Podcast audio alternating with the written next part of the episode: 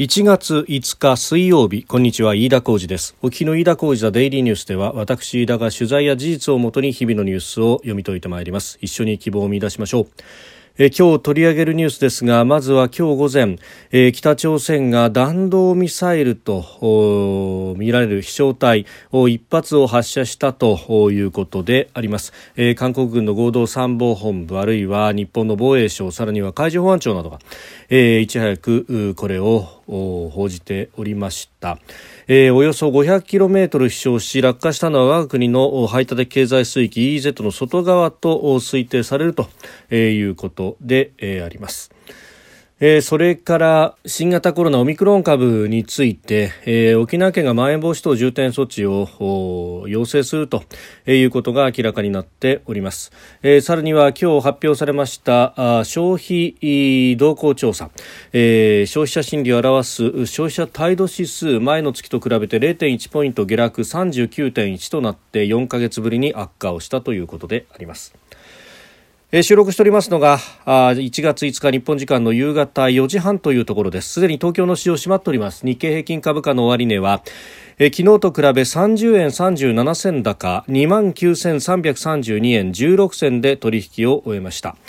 えー、前の日のアメリカの株式市場で景気敏感株が買われたという流れを受けて、えー、流動性の高い大型株の一角に買いが入ったということであります。まあ、あの、一方で半導体の関連株であるとか、グロース株と呼ばれるところは、まあ、下落をしたと、まあ、いうところで、えー、一進一退の展開、その中で、えー、終値としてはちょこっと上がったという形になりました。えー、さて今日のニュースまずはですね北朝鮮が今朝方8時10分ごろえー、内陸部から日本海に向けて弾道ミサイルと推定される飛翔体1発を発射したということです、えー、岸防衛大臣も弾道ミサイルの可能性があるとした上で、えー、通常の弾道軌道だとするとおよそ 500km 飛翔、えー、落下したのは我が国の排他的経済水域 EEZ の外と推定されると、えー、記者団に語っております。えー、アメリカの当局もこれが弾道ミサイルであるということを断定したようであります。で、えー、これに対してですねえ、日本国政府としての反応でありますけれども、え、岸田総理はあ誠に遺憾と言っています、え、昨年来北朝鮮が連続してミサイルを発射していることは誠に遺憾だ政府としてはこれまで以上に警戒監視を強めていきたいと述べたということであります。えーまあ、今回 EZ の外側であったということそして今のところ被害の報告等は入っていないということでありますが、まあ、本当何度も何度も遺憾を繰り返すと、いうことで、まあ、何もしないというのとほぼ同義のようにですね、えー、もはや見られてしまうというところであろうと思います。えー、まあ、あの、核なる上はというかですね、まあ、あの、日本として、えー、どう備えていくのかというところ、昨日もですね、えー、ここでお話をしたところでありますけれども、うん、具体的にですね、まあ、あの、どういったあ装備等々が必要なのかということも含めて、えー、きちっと検討をしていく必要もあるし、で、そこでその、あの、防衛費が1%増えた、あ1%よりも、えー、上だ、下だというようなですね、えーえー、もともとのその試算も含めて、うん、実態を見ていないような、えー、形で、議論が進むと。何かこう空中でですねふわふわと浮ついたまま、えー、一定期間内、えー、そうやってわーわーと騒ぎそして、えー、予算が成立した後はあまるで何もなかったかのようになるということを繰り返して、まあ、そのまんま70年以上来てしまったのがこの日本のありようなのではないかと、えー、いうこと、まあ、これもさまざまな指揮者の方がすでにですね、えー、指摘をしているところでありますが、えー、国家安全保障戦略等々全体としては日本をどう守るかということを言いそして、えー、むしろ予算審議とかあですね、えー、ミクロな視点を議論すべきところでこそ、えー、敵基地攻撃能力であるとかあるいは、えー、潜水艦をどう使うえー、あるいは原子力潜水艦のをどう使うであるとかですね、えー、そういったオプションを検討していく必要があるんだろうと思いますしそういったことにこそですね、えー、国会の審議というものをぜひ使っていただきたいと、えー、なんであればですね、えー、北朝鮮えー、含めて、まあ、あの周辺国は、えー、日本の国内でどういった議論があるのかというところを非常に注目しているということはあ、まあ、あのかつてから言われているところであります、えー、それこそ北朝鮮は日本の世論の動向というものを非常に、えー、よく見ているというか、まあ、注視をしているところで、えー、その中で、えー、拉致問題というものに関してはえー、彼らは確かにですねその小泉当時の総理との、えー、交渉の中では、えー、帰国した方々を一旦返すというようなことを言っていたようでありますが、えー、それを世論が許さなかった。そして、えー、それえー、日本政府もそれに、えー、押される形での意思決定をしたと。日本の世論というものの力の大きさであるとかというのは、えー、非常に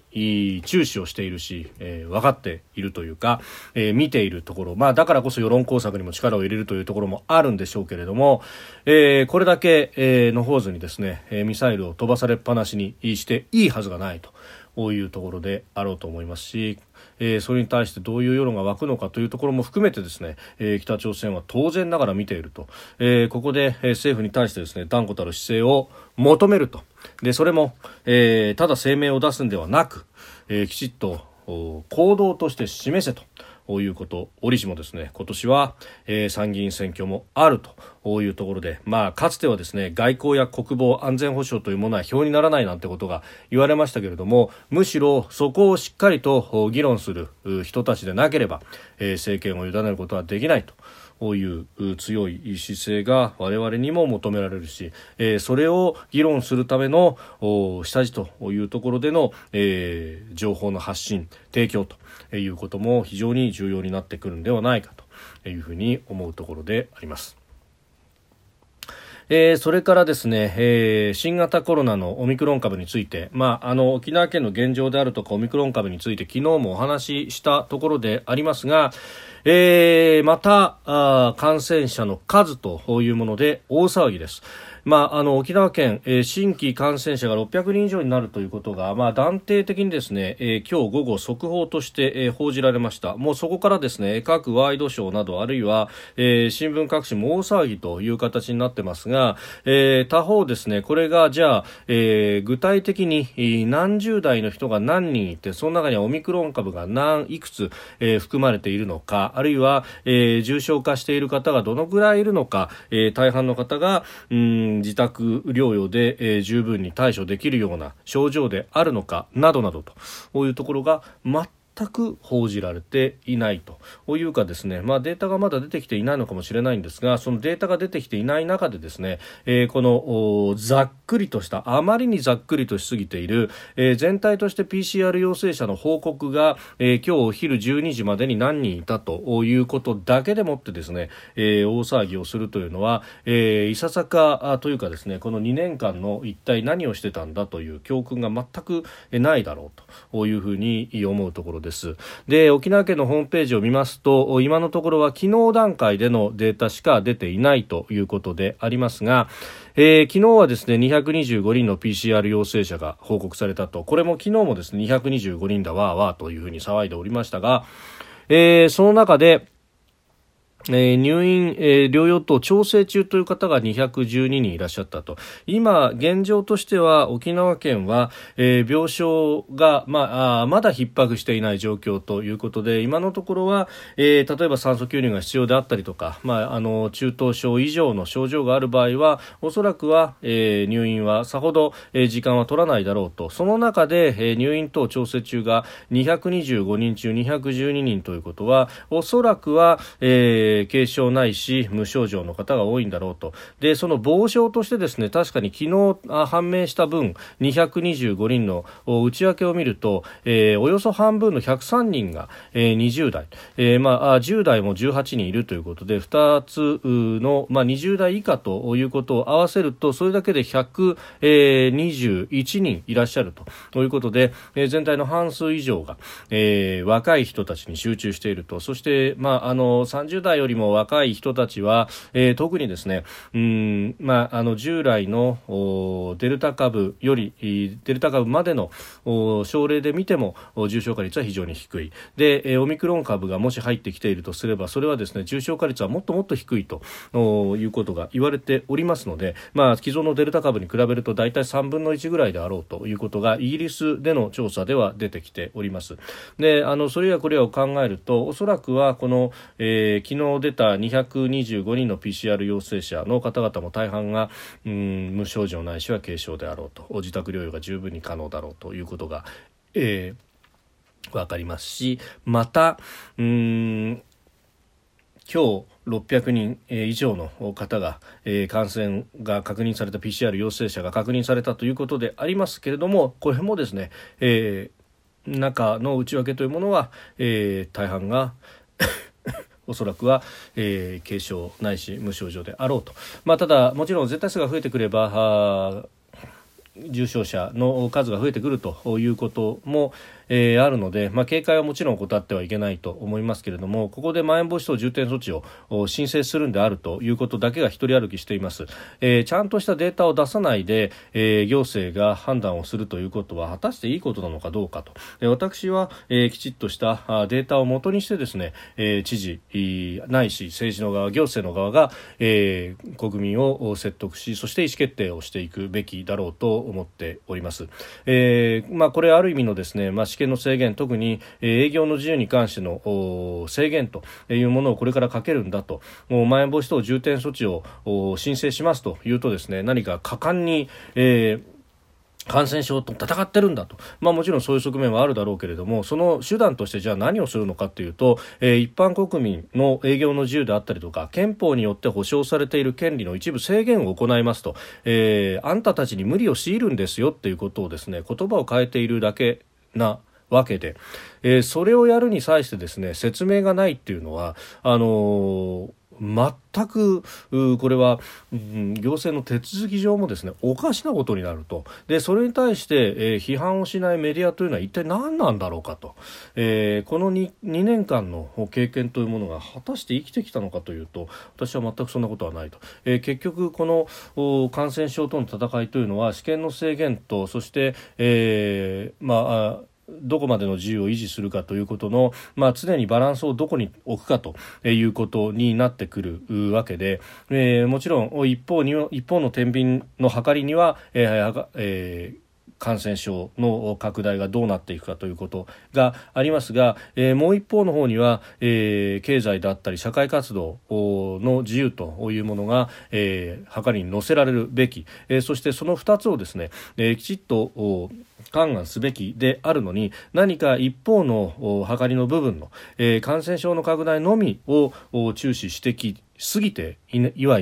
しないかと。でそれにかかる社会的コストというのは確かに証明をしようとすると非常に難しいと、えー、感染症対策によって、えー、試験の制限が行われた。それによって、えー、例えば売り上げが減ったのかうん給料が減ったのか、えー、もともと業績が悪かったのかと、えー、あるいはそれがあ感染症のに帰するものであるのか、えー、世界的なあ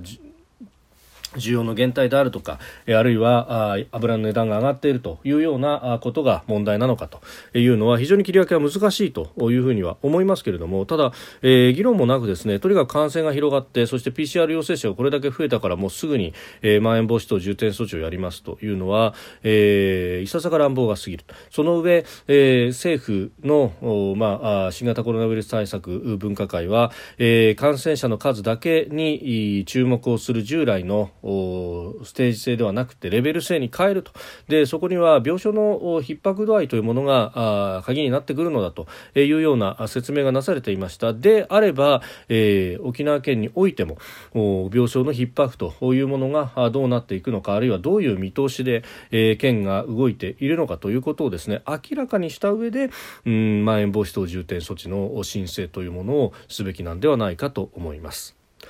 で、まあ、消費者は当然ながらそういった世の中の空気というものを敏感に受け止めるというところで、えー、内閣府が今日発表した2021年12月先月の消費動向調査の結果が出てきましたが向こう半年間の消費者の心理を示す消費者態度指数は、えー、前の月と比べて0.1ポイント下落39.1となったと4か月ぶりに悪化したと。いうことであります。まあ、あの、12月は、日本においてはですね、えーもう緊急事態宣言が解除されて、えー、そしてある程度経済活動回ってきていると足元は確かに良いというところですがこうしたアンケート調査でしかも半年先のということを聞くと、えー、当然ながらオミクロン株等々ということが頭をよぎって、えー、心理を冷やすということになる。これが当然ながら、えー、国内の消費にも影響してくる。それが、えー、経済指標さまざまなものにもまた影響してくるということを繰り返すというところであります、えー、正しく恐れるということのために正しくで情報提供してそして、えー、きちっと、えー、ロジックに基づいた、えー、意思決定がなされていたもらいたいと。うん。いうふうに非常に思うところであります。ひいてはそれが国益にもつながるんではないかと私は思うところです。飯田浩司ザデイリーニュース月曜から金曜までの夕方から夜にかけてポッドキャストで配信しております。番組ニュースに関してのご意見感想飯田 TDN アットマーク Gmail.com までお送りください。飯田浩司ザデイリーニュース。また明日もぜひお聞きください。飯田浩司でした。